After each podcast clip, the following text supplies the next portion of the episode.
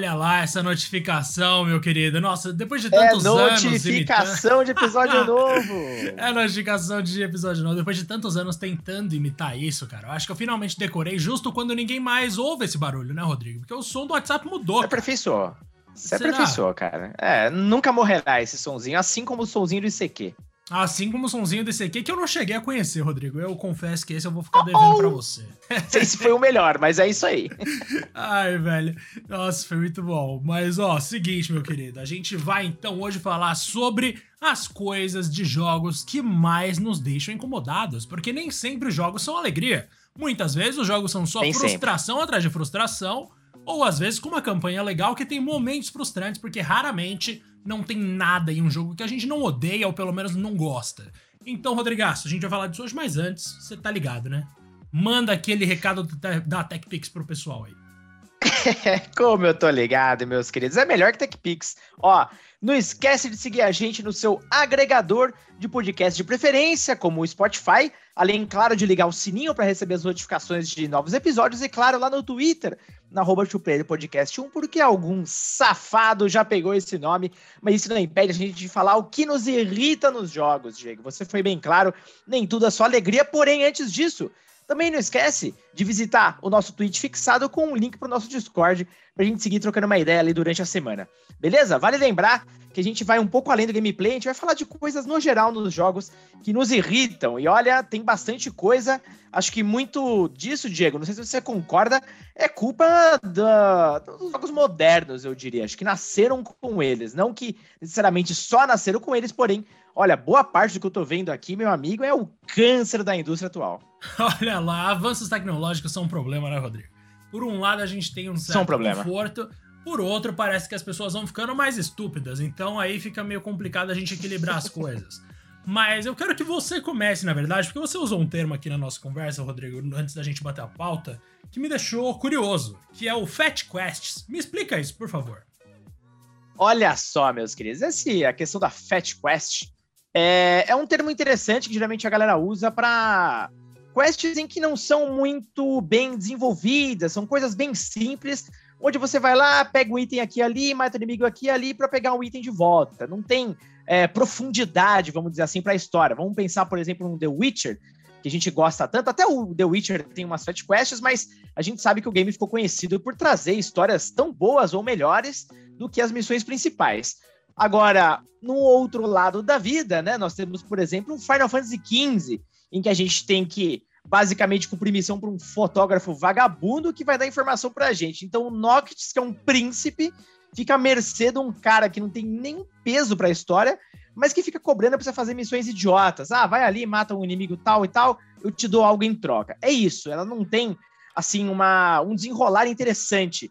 E bom, acho que grande parte dos jogos, Diego, eh, de hoje em dia, e principalmente nos RPGs, a gente encontra esse tipo de coisa, que é uma missão mais ali fácil de produzir, sabe? Aquela coisa bem. Uh, cara, que só preenche conteúdo para falar que tem. Um exemplo claro, eu tô jogando Tales of Arise, que é um belíssimo jogo, inclusive, mas ele também é povoado dessas missões bem besas, tipo, ah, vai ali por o cara e tal, aí você volta, ganha o item e acabou. Não tem muito mais desenvolvimento do que isso que, que você acha desse tipo de coisa, hein, meu querido? Ah, não tenha dúvida de que eu também detesto, cara. Porque se tem uma coisa que o 2P aqui sempre falou, é que jogo de mundo aberto sem propósito é um saco. Porque vira uma grande repetição uhum. de coisas que a gente vê no começo do jogo, ou pior ainda, de coisas que a gente não quer ver nunca. Como, por exemplo, um jornalista que tá intimidando o príncipe com poderes mágicos. Assim, mano, não tem nexo algum, tá ligado? Que lógica, é.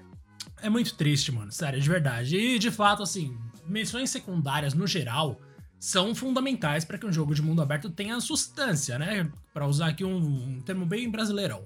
E, cara, eu simplesmente não, não consigo lidar com esse tipo de coisa, porque ou a, a história me cativa a ponto de eu querer seguir em frente fazendo side quests, ou eu vou cagar para isso, simplesmente. Eu gosto de divisões, como no caso da City Project, que até em Cyberpunk você tem ali, por exemplo, missões da história, missões de histórias paralelas que se desenvolvem, e você tem o que a gente chamaria de Fat Quests, que são missões que surgem aleatoriamente no mapa como pequenos furtos que você pode ir lá e resolver. Aí eu acho que tudo bem, porque você precisa de alguma opção ali para você, sei lá, ou passar o personagem, ganhar uma grana para investir em você. e tudo mais. Uhum. Agora, quando é de fato uma missão secundária, não dá pra ser um servicinho bunda, tá ligado? Claro que The Witcher ainda tinha aquela desculpa dos cartazes de caças e tal, que você conseguia pensar, tá, faz sentido que o Geralt tenha que seguir isso.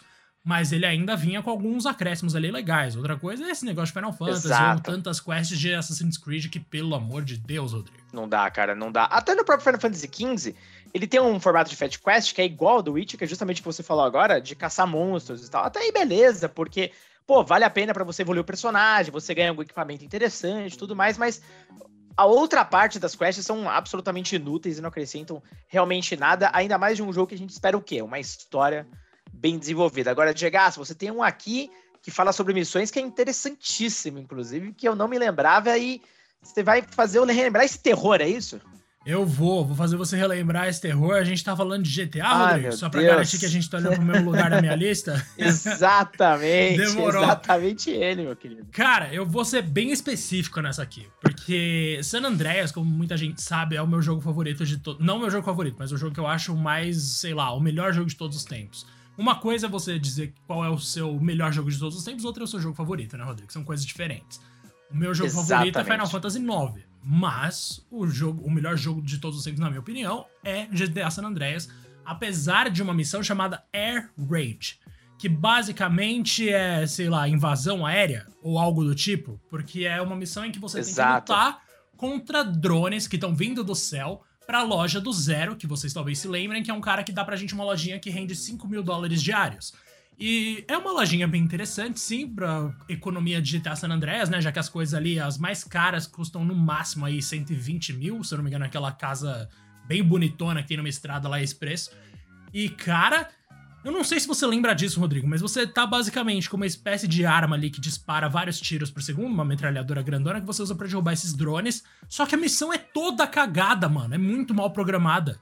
Primeiro que os drones são praticamente invisíveis dependendo do ângulo que você tá olhando.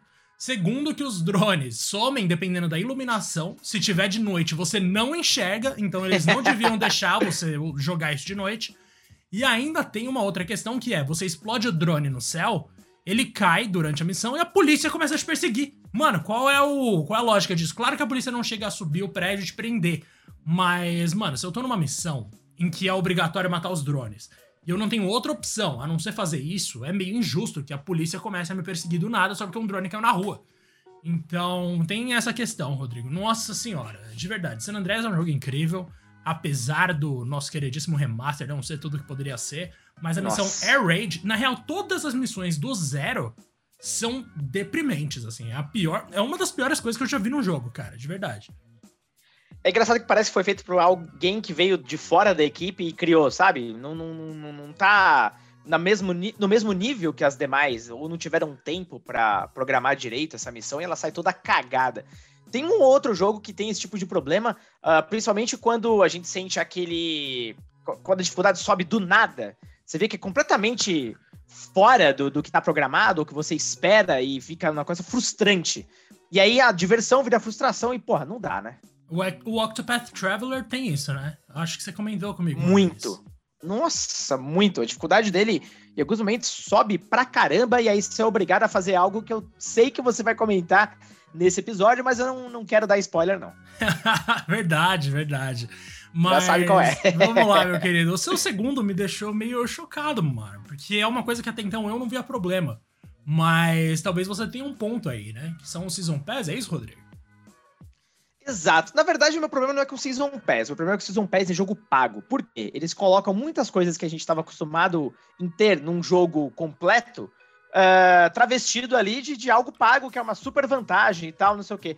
E, cara, assim, honestamente, eu entendo, os jogos hoje em dia são muito mais caros para ser produzidos, eles precisam diversificar ali a monetização da parada, mas começar a colocar skin ou coisa do tipo por trás de um algo que você tem que ficar pagando ah, cara, olha, eu sou completamente contra, nunca vou ser a favor disso. Já comprei?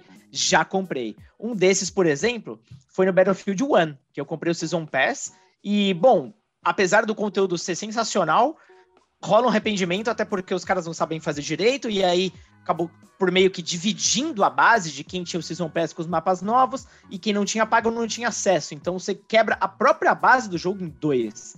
Então tem. Nossa, é muito mal implementado, geralmente.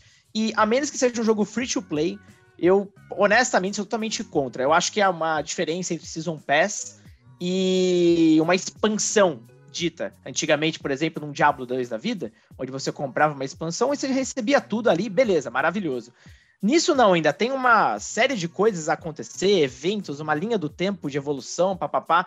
Assim, realmente, em jogo pago, cara, eu, eu desprezo, velho. Mas é a indústria que a gente tá hoje, né? É, é. Eu acho que Season Pass, talvez, se a gente for parar pra olhar tudo que tá rolando, seja o menor dos problemas.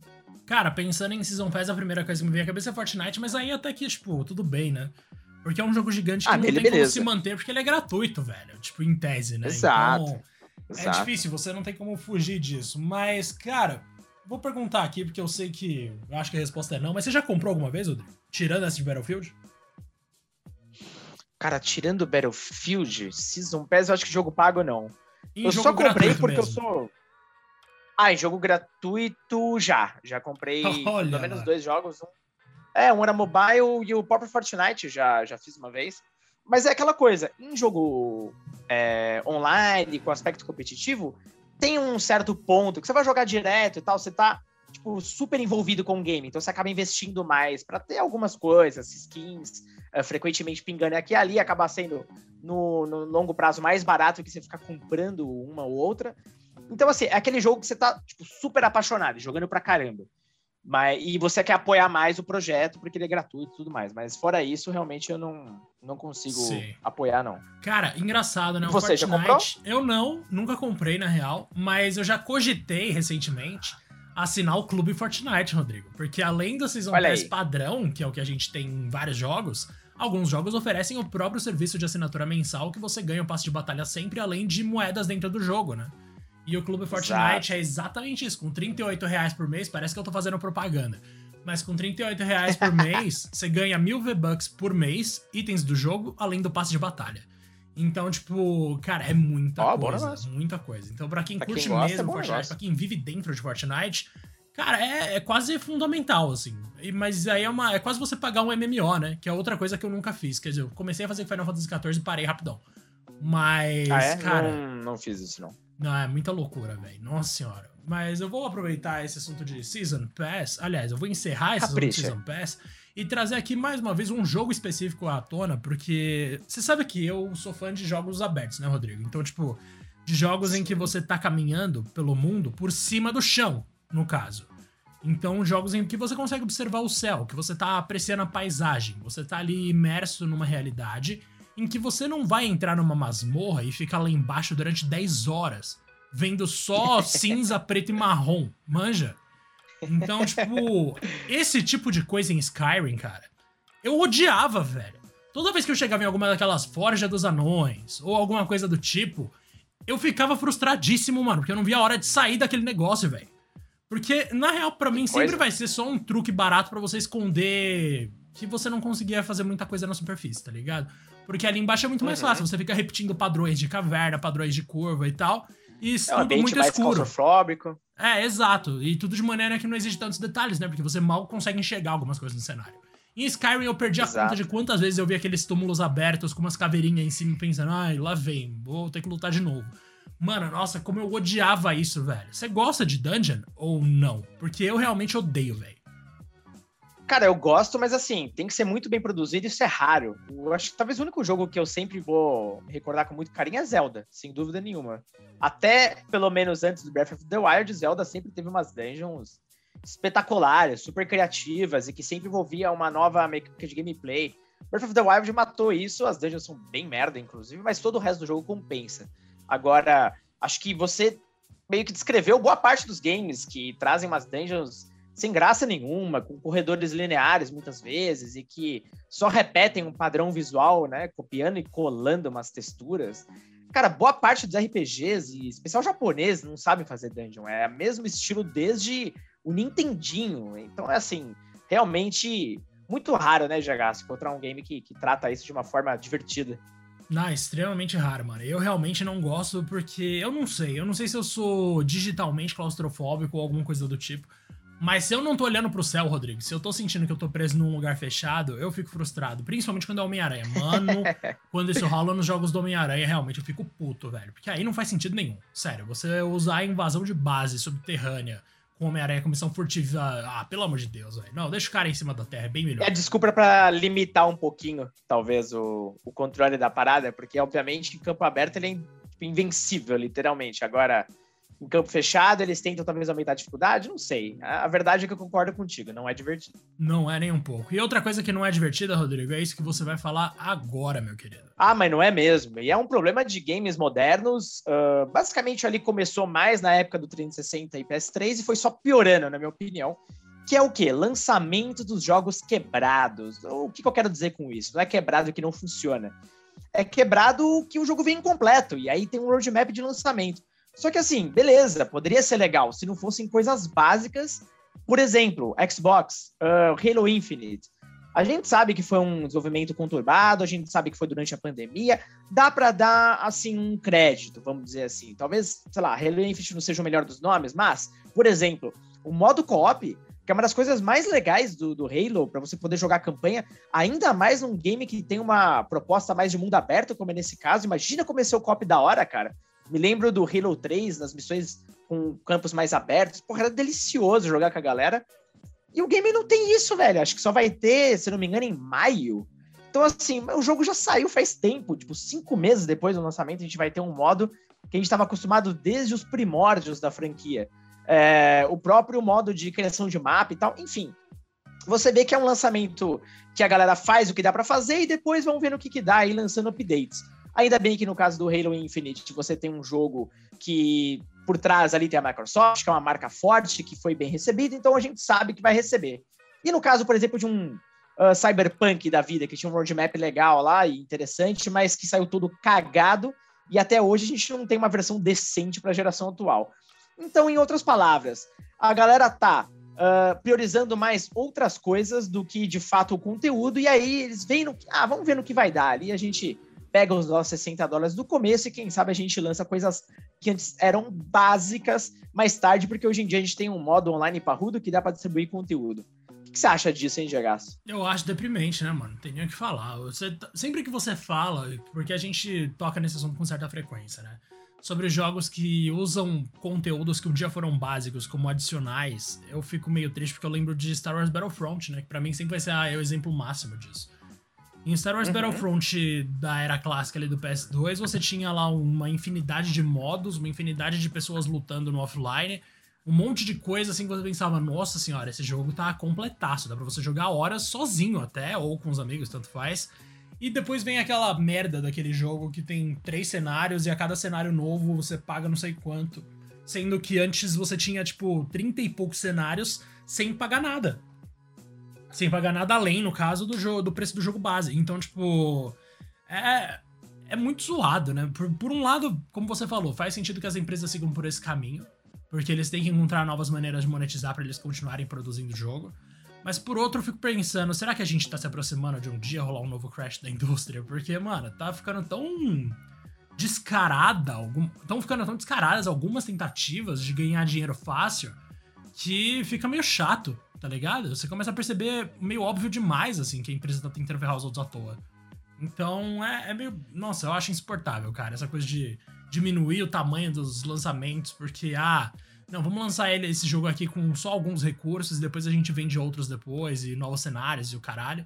Mas antigamente não era assim, não, mano. Antigamente saía tudo junto e os jogos ainda eram bons. O problema era só que a indústria era mais barata de se sustentar, talvez. Então, é, é frustrante, né, Rodrigo? Não tem outra maneira de descrever. Não, é bem frustrante, é bem frustrante. Com certeza isso não tá nem perto de acabar.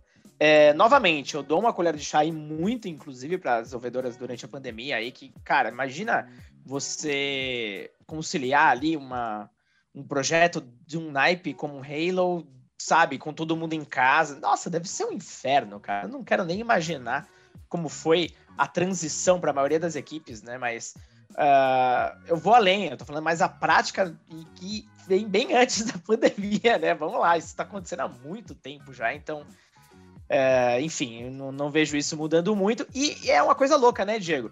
Quando uma empresa faz a coisa certa, e lança um game como a gente já tá acostumado desde os primórdios, a gente aplaude. Muito é. louco isso. Pois é, né? Nossa, estranho pra caramba. Bom, a gente sempre se adapta à realidade que tá vivendo, né? Esse é o lance. O que a gente não pode é esquecer de como as coisas foram pra não ser enganado tão fácil. Mas, Exatamente. enfim, Rodrigas, depois dessa reflexão histórica... Você tem algo interessante aí, hein? passar aqui pro negócio que talvez te ofenda, meu querido. Mas eu juro que não é um ataque pessoal. Não, sinceramente. Quando, não, quando, quando eu vi, eu falei, cara, bem lembrado. Mas manda bala. que é o seguinte, eu recentemente, né, comecei minha jornada pela, pelos jogos de Yakuza. E, cara, eu tenho que te falar que o começo de todos os jogos de Yakuza é muito chato, mano. Nossa senhora. Apesar. sempre vem uma cutscene muito da hora. Tipo, as cutscenes de muito. eu acho muito incríveis, de verdade. Aí vem alguns diálogos, e aí você começa a andar pelo mapa junto com alguma pessoa, bem devagar. E aí você tromba com o pessoal que vai ser usado para explicar uma mecânica. E aí você encontra um velho bêbado que vai te ensinar outra mecânica. E assim vai com uma série de diálogos sem voz que, meu Deus do céu, Rodrigo. Quando, quando o quinto cara me parou na rua, eu queria bater nele, velho. Então, assim, é, é, muito desafiador nesse sentido, porque Yakuza é um ótimo jogo, é uma ótima série. Velho, me divirto sempre que eu jogo algum deles, mas os começos costumam me deixar muito irritados, porque eles ainda estão naquela de, tipo, de pegar pela mão e te mostrar alguns, o caminho, sabe? Mas eu prefiro que me larguem de uma vez no negócio para eu poder fazer o que eu quiser, ou pelo menos que me, me tragam aí uma história legal no começo em vez de personagens aleatórios tentando ser engraçados para me apresentar mecânica de jogo. Isso aí eu fico puto, cara. Não, eu, eu concordo uh, basicamente 100% com o que você falou. Salvo um ou outro Yakuza que eu achei interessante o ritmo, e realmente ritmo é uma parada complicada. Uh, hoje a galera larga muito rápido os jogos, e no caso do Yakuza, ele. Se você segura um pouco, aguenta e vai até, enfim, o começo da parada real, nossa, você vai pirar, mas Sim. realmente por exemplo, Yakuza 5, não sei se. Qual que você tá jogando agora? Agora eu tô no Kiwami 2? Acho que é. No Kiwami 2, tá. Nossa, beleza. O 5, obviamente, não vai dar spoiler nem nada, mas. Até eu, que amo de paixão essa série, enfim, já falei isso inúmeras vezes. O começo do 5 foi dose, cara. Nossa senhora, olha, me tirou do sério. Uh, já, por exemplo, o Yakuza 3, e olha que o Yakuza 3 tem um começo impivelmente lento, mas uh, dá para entender o porquê e eu tipo, pirei em cada minuto assim do que eles apresentaram. Então, uh, acho que vai muito do, do, da versão, mas em grande parte realmente não só Yakuza, mas Judgment também. Uh, nossa senhora, acontece muita, mas muita coisa até que de fato te dê o controle na mão e fala: meu amigo, vai lá, bate em quem você quiser, joga no arcade e tal. Se você souber aguentar isso, você vai se divertir pra caramba. Mas realmente tem um preço, Diego. Concordo Demais. Contigo. Mano, no 6, eu lembro que a coisa que eu mais fiquei puto foi que eu não podia entrar nos arcades até um determinado ponto da história, mano. Os caras me é liberaram é pra andar pelo, pelo cenário, mas eu não podia fazer algumas curvas, não podia entrar em algumas lojas e não podia entrar nos arcades. E eu tava louco pra entrar nos arcades, mano. E o Yakuza 6 foi o primeiro que eu joguei. Então isso me ficou marcado na memória. Aí eu fui jogar o Zero depois, Assustou mesma um coisa, mano. Aí realmente eu fiquei. Nossa senhora, mas beleza, mano. De qualquer forma, é uma grande série, recomendo para todo mundo. E agora, o Rodrigaço, você vai trazer um negócio que tem um, um excelente fit com o que eu vou falar logo em seguida. Mano, muito. E não foi combinado, não cara, foi, na hora de escolher aqui foi. o. Juro pra você, olhei depois e falei, caraca, velho. Mas é o seguinte: as famosas batalhas aleatórias em RPGs. Isso acho que vale muito mais para RPG japonês, já que os RPGs ocidentais tendem a ter ação uh, em tempo real. Então, bom, antigamente, lá na época, até o PS1, talvez ali comecinho de PS2, a gente já estava mais do que acostumado a que basicamente todos os jogos RPG japoneses tinham essas batalhas malditas aleatórias, em que basicamente você vai andando pelo mapa e daqui a pouco piu, pisca, toca uma música de, de descontrole emocional, sei lá que porra acontece, emergência e começa uma batalha. Né? E você não tinha controle sobre isso, principalmente quando você estava ali uh, no explorando o mapa, né, de tipo mundo aberto, vamos dizer assim, ou em dungeons. E isso, cara, era tenebroso porque às vezes você só queria virar uma esquina e abrir um baú e você tinha o quê? Cinco batalhas no meio do caminho e elas eram realmente aleatórias. Você não tinha controle dessa parada. Tanto que alguns jogos uh, ofereciam e a gente vibrava por isso itens especiais ou equipamentos que basicamente desativavam as batalhas por um tempo. Isso era maravilhoso. Então, bom, à medida que a gente foi conhecendo Diego, não sei se foi assim com você também, mas para mim aconteceu muito. Jogos onde eles mostravam os inimigos em tela, vamos por o Chrono Trigger, é, cara, isso abriu um, um, assim, um novo horizonte para mim, até que chegou o ponto que eu já não aturava mais esse tipo de coisa. E hoje em dia, eu não consigo mais jogar jogo de com batalha aleatória, cara. Eu tentei até, inclusive, zerei, enfim, mas é, isso é um outro ponto, Final Fantasy VIII, ah, o que eles fizeram lá, o remaster. E olha, rolou muito esforço da minha parte, cara. A sorte é que eles tinham aquele, aquela nova função de acelerar a batalha, e isso me ajudou muito.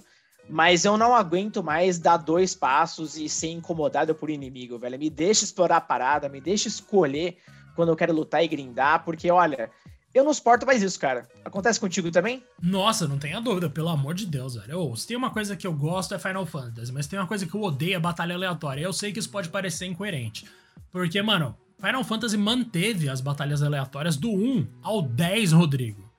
Como os caras deixaram chegar no PS2 ainda com aquele negócio depois de Chrono Trigger já ter sido lançado, velho. E, tipo, uhum. é, é, muito. Nossa, é extremamente irritante. Eu lembro que quando eu era pequeno, jogava no Game Boy Advance dos meus primos, eu pensava, nossa, que lixo isso aqui. No caso, eu tava falando de Pokémon. E aí eu pensava, nossa, toda hora que eu tô na graminha vai vir um Pokémon, então eu nunca vou querer andar nessa graminha. E eu tentava achar caminhos que na minha cabeça fizessem parecer que era menor a chance de eu encontrar um Pokémon. E claro que ali, tudo bem, porque, mano, a ideia é capturar a monstrinha. Mas chega uma hora que você não aguenta mais ver Caterpie surgindo na sua frente.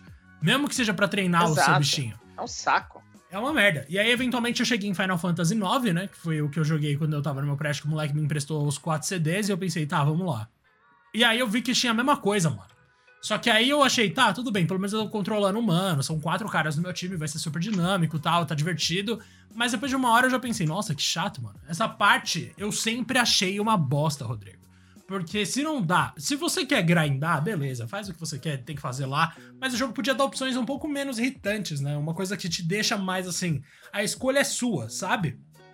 E não é isso que rola nessas batalhas aleatórias, a escolha não é do jogador você vai se colocar numa área de risco, você vai sair correndo na esperança de que ninguém vai te achar ali para sair na porrada com você, mas infelizmente a escolha de aparecer alguém ou não não é sua, o que talvez justifique aí a popularização de jogos de aventura com histórias tão inferiores, mas sistemas de batalha um pouco menos irritantes. E aí eu vou aproveitar esse momento, Rodrigo, para te trazer aqui o ponto da minha lista, que é o grinding. Esse é bom. Mano, eu odeio. É impressionante, eu não sei como que eu gosto de Final Fantasy, mas eu odeio grindar personagem. Mano, de coração, eu acho que foi a pior Também ideia que gosto, tiveram cara. na história da indústria, mano. Ai, meu personagem é level 1, preciso levar ele até o level 12. O que, que eu vou fazer? Lutar contra um monte de bichinho sem graça. Mano, por quê, velho? Repetido, o tempo inteiro. Exato, pra que esse negócio, mano? Ah, mas se você acha ruim, cria outra maneira aí, eu não desenvolvo o jogo, hoje se liga. Mas, mano, é muito tosco, velho. Nossa senhora, quem foi que veio com esse conceito, mano? E tanto que assim, Final Fantasy hoje, claro, o 6 eu zerei sem trapacear nem nada, o que foi muito irritante. Confesso para vocês que Final Fantasy 6, quando zerei pela primeira vez, eu pensei, mano, que bagulho insuportável isso aqui. Mas, de qualquer forma, velho, dava para pensar em outras maneiras, não é possível. Ou pelo menos, cria um sistema em que as escolhas que você toma durante a batalha são o mais importante, não o nível do seu personagem. Porque isso torna a coisa menos repetitiva. O grinding em videogame é literalmente isso, repetição é você ir, fazer de novo, fazer de novo, fazer de novo, ganhar experiência, ganhar experiência, e aí investir, voltar a ganhar experiência. Mano, esse negócio é insuportável. Esse processo leva sei lá quantas horas. E ainda, tipo, quando a gente coloca em RPG, que é uma coisa que já demora naturalmente, a coisa fica duplamente insuportável. Porque você quer ver a história avançando, mas antes da história avançar, você precisa ficar andando em círculos para ganhar nível e encontrar uns bichinhos que vão sair na porrada com você. Ah, vai se ferrar, velho, na moral é, é muito chato. Nossa, eu odeio grinding em qualquer jogo de qualquer tipo. Simplesmente não gosto, mano. Eu também não gosto, eu acho uma forma proibitiva de você avançar no jogo por uma regra estúpida, tipo, ai, ah, você não tem um nível, basicamente. E as únicas formas, eu acho, talvez a única forma de tornar o, esse grind interessante é, por exemplo, até a própria série Tales of, é a segunda vez que menciono Tales of aqui, que é Olha lá, hein? É, basicamente, eles To... Ah, cara, durante até as batalhas, você vai desbloqueando uh, habilidades e golpes o tempo inteiro. Então acaba até sendo um incentivo para você ver coisas novas o tempo inteiro e, e, sabe, sempre experimentar. Então, nesse ponto, eu acho bacana, você é premiado frequentemente. Aí, beleza, eu acho que até é legal, cara. Tipo, até você acaba tendo vontade de ir na batalha porque, de repente, você pode ganhar algo novo. Uh, tem alguns outros jogos, se não estou enganado, a, a, série Grandia, que é um RPG que, nossa, eu gostava pra cacete, cara. Uh, principalmente o Grandia 2. Ele até te dava uma previsão do que você ia habilitar uh, de, de, habilidade e tudo mais. Isso era muito legal, cara. Você tinha uma noção da evolução do teu personagem. Então, isso também te dava um incentivo para você ir nas batalhas e finalmente conquistar aquela. Uh, aquela habilidade tão querida, ou enfim, que poderia te ajudar uh, futuramente, facilitava pra caramba o game. Então são mecanismos que Uh, não sei por que, que não voltam. É, eram tão legais. E a grande, a volta também, pelo amor de Deus. Ah, cara, pelo amor de Deus. A gente tem que fazer um episódio de novo sobre séries, tem que voltar, cara. Eu tô ficando triste já. Tem que fazer mesmo. E outra coisa, ó, vou falar aqui, The Witcher, por exemplo, mano. The Witcher tem um sistema em que você precisa ganhar novas habilidades para você se sentir mais competente ali na hora de enfrentar as pessoas, certo? E ali eu acho que funciona uhum. muito bem, porque essas experiências, elas não vêm na forma de batalhas aleatórias ou qualquer coisa do tipo. Elas vêm na forma de histórias contadas ali que tipo, ah, você tá no nível X, então vem conhecer essa história aqui, porque você consegue viver ela tranquilamente. Isso é muito da hora, tá ligado? Isso te abraça, isso é uma coisa que, nossa, tá contribuindo para a riqueza daquele universo e tal. O que eu não gosto é de batalha filler. Nossa, isso é insuportável.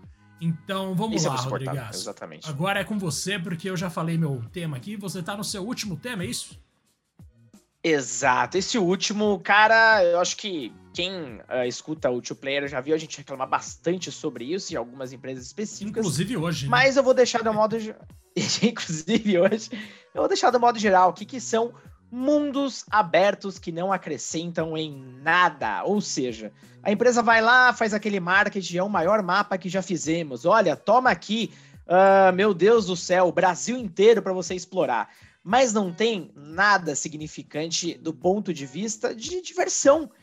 As pessoas esquecem, né, que jogo é um entretenimento, é você sair ali feliz, se divertir, enfim. Cara, aí não tem isso, são mundos abertos porque é uma tendência, basicamente. Então, assim, a gente tem um exemplo muito claro, a própria Ubisoft, que criou um template, e esse template acabou uh, basicamente ali se espalhando por todas as suas séries. Então, começou com Assassin's Creed, o template Assassin's Creed foi para Far Cry, que aí depois uh, infectou Ghost Recon.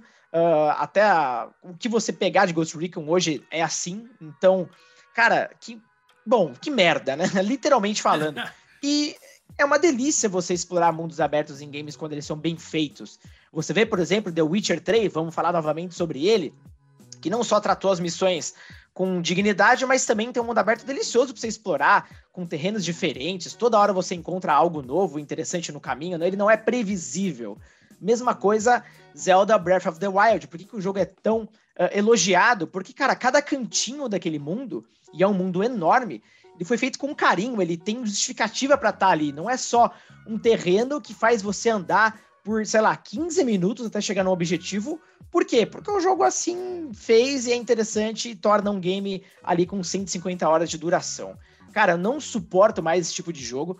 Eu vou te falar, Diego, eu comecei a jogar o Far Cry 6 uh, recentemente. E não sei se cheguei, cheguei. Não sei.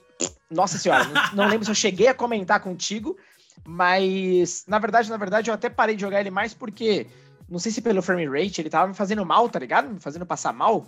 Tava me dando, não sei, um enjoo na hora de jogar a câmera, não sei. Me deu. Não sentia isso há muito tempo com um jogo. Tem isso também. Mas eu vejo que é um repeteco, cara, do Far Cry 3, do Far Cry 4, do Far Cry 5. E o mundo aberto só está ali. Eles só replicaram o que já tinha para fazer. Não é interessante o suficiente para explorar, não é gostoso de andar, é super previsível o que eu acho naquele quadrante vai se repetir em todos os outros, enfim. É, eu não vejo justificativa para ele existir. Então, não sei o que você acha também, Diagaço, mas é, eu acho que salvo The Witcher e, e Zelda, e talvez uh, Skyrim, uh, qual outro jogo você consegue recordar que tem um mundo aberto que faça sentido, cara, e que realmente acrescente em algo? Ah, são, são alguns, né? Por exemplo, vamos dizer assim, tem jogo como Assassin's Creed Odyssey, que, nossa senhora, eles não sabem o que fazer com mais da metade do espaço que eles têm nossa. ali, tanto que, sei lá, 40% do mundo é água, porque ainda tem esse detalhe. Hum.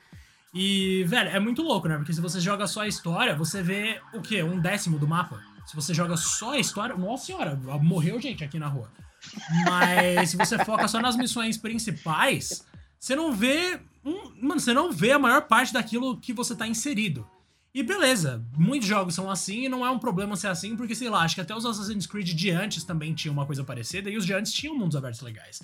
O problema para mim é você não saber rechear. Você citou Zelda, por exemplo, que é um jogo que eu mesmo já tive alguns problemas, porque eu me peguei, Rodrigo, caminhando muitas vezes em corredores verdes que eu não sabia simplesmente se tinha alguma coisa pra fazer ali ou não. Agora, em uhum. outras situações, você sabe que alguém colocou ali algum prêmiozinho para sua curiosidade. Quando premiam a curiosidade de quem tá jogando, seja com história, seja com item, seja com desafio, é interessante. Agora, quando esses três elementos que eu citei aqui, esse triângulo do mundo aberto, vamos chamar assim, Rodrigo, ele se repete oh, em termos de em termos de opções ali. Então você sempre vai fazer o mesmo desafio. Você sempre vai conhecer o mesmo personagem. Você sempre vai fazer não sei o quê. É muito irritante, porque eu acho que uma coisa que todo mundo não gosta é redundância, né? Então, cara, redundância em jogo é um bagulho que serve só pra ilusão de quem tá jogando, para você pensar que você tá numa, numa realidade ali, uau, super cuidadosamente criada, mas no final das contas você tá dando. Você tá andando em círculos, né? Você tá fazendo a mesma coisa para ganhar nível e para fazer alguma coisa depois. Isso é exportável, velho. Tanto que eu gosto muito de uma, de uma proposta que é a de Beyond Good and Evil, mano. Que você tem ali, não é exatamente hum. um mundo aberto, né? São sessões interligadas, tipo Final Fantasy XII, que você tem sim um mapa uhum. em que uhum. você consegue andar por ele inteiro quanto você quiser, só que eles são divididos ali em sessões porque o jogo não tinha capacidade de carregar todo o tempo. Mas justamente. São quase como isso, mini hubs espalhados. Exato. Né? Só que todas interligadas, exato. Que você consegue andar a pé por todas elas. Ou de barco, no caso de Beyond Good and Evil. Mas enfim, o ponto é. Justamente porque era um, um jogo um pouco mais limitado, o mundo dele é menor. Então você consegue ali viver todo aquele mundinho ali de Beyond Good and Evil, com seu veículo, como se fosse um mundo aberto. Mas ele inteiro é pensado com cuidado, porque os caras tinham que usar com inteligência o espaço que eles criaram, já que o jogo ia ficar muito pesado para a época em que ele foi produzido. Parece que conforme a nossa tecnologia avança no sentido dos mundos abertos, as empresas vão ficando menos preocupadas com o fato de que elas precisam ser inteligentes para preencher aquilo que elas estão criando e vão criando coisas aleatórias e preenchendo de maneira aleatória. Então, essa falta de, de preocupação, essa falta de carinho até com, a próprio, com o próprio produto deles, é o que leva à frustração de muitos jogadores, manja? Então, todo uhum. jogo que foge desse, desse caminho de você criar sessões, pensar no seu mapa como sessões que precisam ser divertidas por diferentes motivos, você acaba tendo um problema gigantesco. Mano, eu infelizmente tô numa onda, Rodrigo, de defender Cyberpunk. Cyberpunk é um ótimo mundo aberto, velho. Eu sei que muita gente não gosta de muita coisa, o jogo não funciona, o jogo é quebrado. Mas enfim. Velho, hoje o Cyberpunk ele sabe usar todo o mapa dele, até porque cada região tem a sua. meio que a sua cultura, sabe? Cada região é uma coisa que respira por si só. E eu acho isso maravilhoso, é isso que falta em muitos jogos, além de que cada região guarda suas histórias. E em muitos casos, o que essas regiões guardam, na verdade, são só desafios aleatórios, como aquele de Valhalla de você invadir um lugar que foi amaldiçoado ou alguma coisa do tipo. Mano, eu não sei o que, que deu na Ubisoft nos últimos anos, eu não sei real. Mas é a mesma Ubisoft que criou Beyond Good and Evil, hoje em dia cria essas desgraças de Assassin's Creed e Far Cry. É. E pior que é vende, gente. É, pior que vende. o pior é que vende. Esse é o ponto. Então eles, eles não vão contra isso, sem dúvida nenhuma.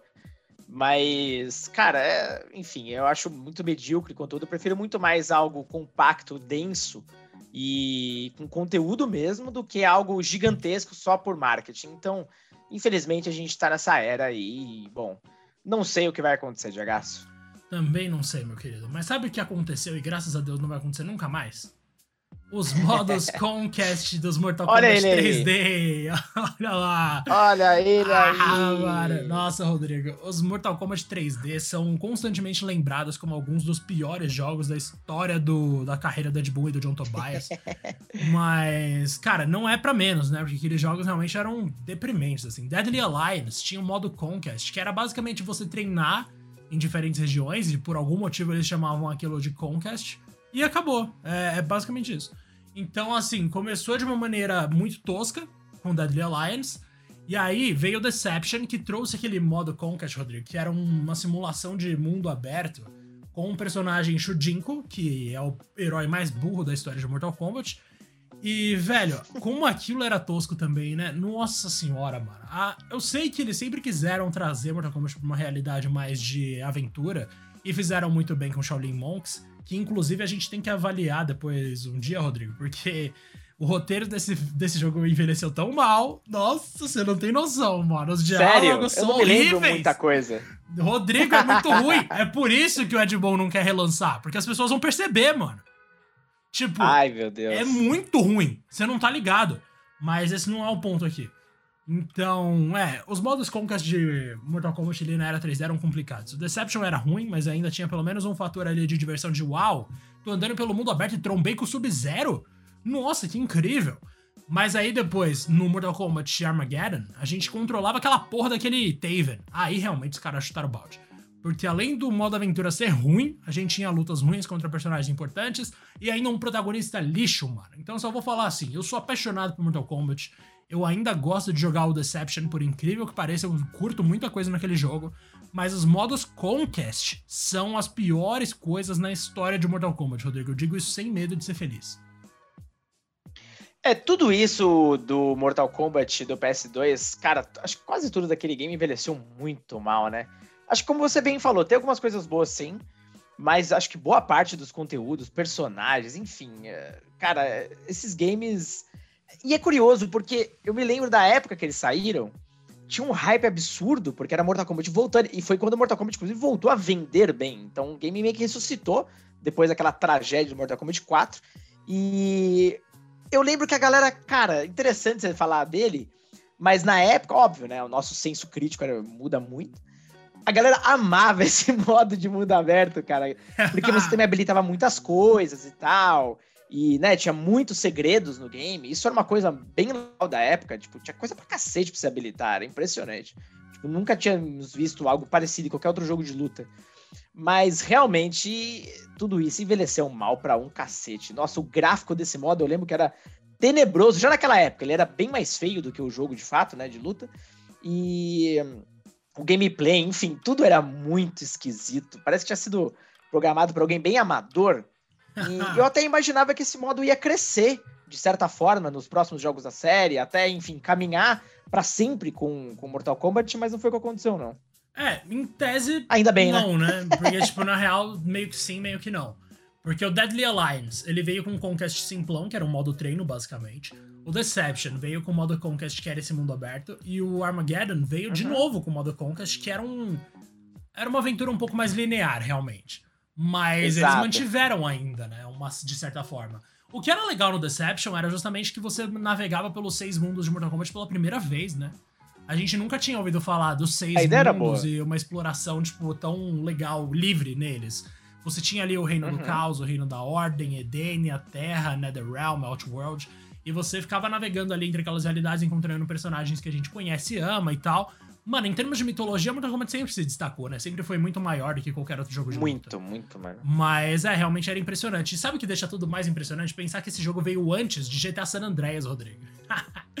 Ai, mano. Eles foram lançados então, no quer mesmo dizer ano. que esse foi o game que inspirou GTA 3, então. Foi, não, com certeza. Mano, pra você ter noção, em 4 de outubro de 2004 veio Mortal Kombat Deception, que mostrou pra gente um mundo aberto cagado. E depois, em 26 de outubro de 2004, mesmo mês, veio San Andreas. Tipo, quando você para pra olhar o, a proposta de mundo aberto dos jogos, o que para uma criança sempre vai ser comparado, porque, tipo, uma coisa é a gente aqui pensar, não, mas os jogos não tem nada a ver um com o outro. Beleza, mas para aquela criança que comprou na época do PS2, você pode ter certeza que ela pensava, ela comparava assim. E nossa senhora, velho, era muito ridícula a diferença entre os dois. De qualquer forma, cara, MK Deception é de fato uma Deception, Rodrigo, com perdão do trocadilho. e eu fecho aqui a nossa Ai, lista cara. com a seguinte observação. Fui pra Mariporã no ano novo, hum. fiquei lá jogando Mario Kart com os meus amigos, com os meus amigos não, os meus primos. E, mano, eu fiquei impressionado com o fato de que eu sou péssimo em Mario Kart. E isso me fez pensar em outras coisas, que é uma coisinha bem chata, que é o que inviabiliza torneios de kart em ligas oficiais de esportes, que é o seguinte: mano, é muito injusto esse jogo.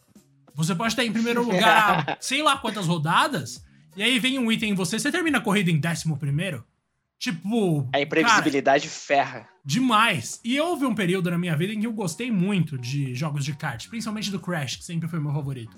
Mas, mano, esse lance de você ter que simplesmente aceitar que jogaram uma bomba em você na última volta e você foi parar em último lugar. É, eu não consigo, bora. Então esse é um detalhe aqui que, tipo, na real é a proposta do jogo. O errado aqui na história sou eu. Mas eu não consigo gostar dessas injustiças de kart nas últimas voltas, Rodrigo. Você realmente ficou puto. Errado não tá, né? A gente tá falando aqui do que a gente realmente considera bem frustrante. E não tem outra. Claro que, bom, Mario Kart é bem da, da zoeira mesmo, é alopração total, mas que irrita, irrita. Meu Deus do céu. Eu não me lembro, o Crash, pelo menos o aquela coletânea mais atual, eles, eles inseriram algum tipo de item parecido com esse ou não? Ah, não, mas tem todos os itens clássicos de Crash que tinham o mesmo efeito, né? Então, tipo, você tem tá lá em primeiro né? lugar, você toma um míssel na cabeça, cai em cima de uma TNT, sai da pista, volta, alguém usa o feitiço do tempo e acabou, né? Aí você já morreu. Não tem o que fazer. que tendência boa, né? É, mano. É engraçado, com certeza. Nossa, esse tipo de jogo pra divertir, para se divertir em grupo é excelente. Mas a frustração existe, né, Rodrigo? Porque perde o fator merecimento. Olha a meritocracia aí, meu querido. Olha aí, é uma farsa, né, Diego? Isso a gente sempre soube. Bom, meu querido, acho que a gente cobriu bastante coisa, bastante coisa interessante que nos faz pensar. E agora a gente quer saber também de vocês aí. Uh, quais são as coisas dentro dos jogos, ou até mesmo fora deles, enfim, que mais incomodam vocês. Não esquece de compartilhar com a gente lá no Twitter e principalmente lá no Discord pra gente trocar uma ideia que acho que tem, nossa, pano pra manga aqui, viu? A gente colocou algumas, mas tem tanta coisa, meu amigo, que se eu parar pra ficar uh, pontuando todos os pontos dos jogos modernos que me irritam, olha, esse episódio vai ter umas duas horas, velho. Nossa senhora. E o engraçado é que, tipo, eu acho que vai ter só jogo moderno, numa vez que a gente decidir falar de mais coisas irritantes. Porque os jogos antigos, eles tinham alcançado um patamar de qualidade ali que ficou parado, né? Então, é que nem quando a gente pensa em jogo 2D e 3D, a comparação, né? De como os 3D envelhecem muito mais e muito pior. Mas, enfim, cara, muito obrigado pela atenção aqui mais uma vez, meu Rodrigaço. E, velho, eu prometo para você que 2022 vai ser um ano melhor. Demorou? Ah, vai, mas não tenho dúvida disso, cara. Não tenho dúvida disso. É isso, meu lindo. Grande abraço pro senhor, viu? Grande abraço, galera, e até o próximo episódio.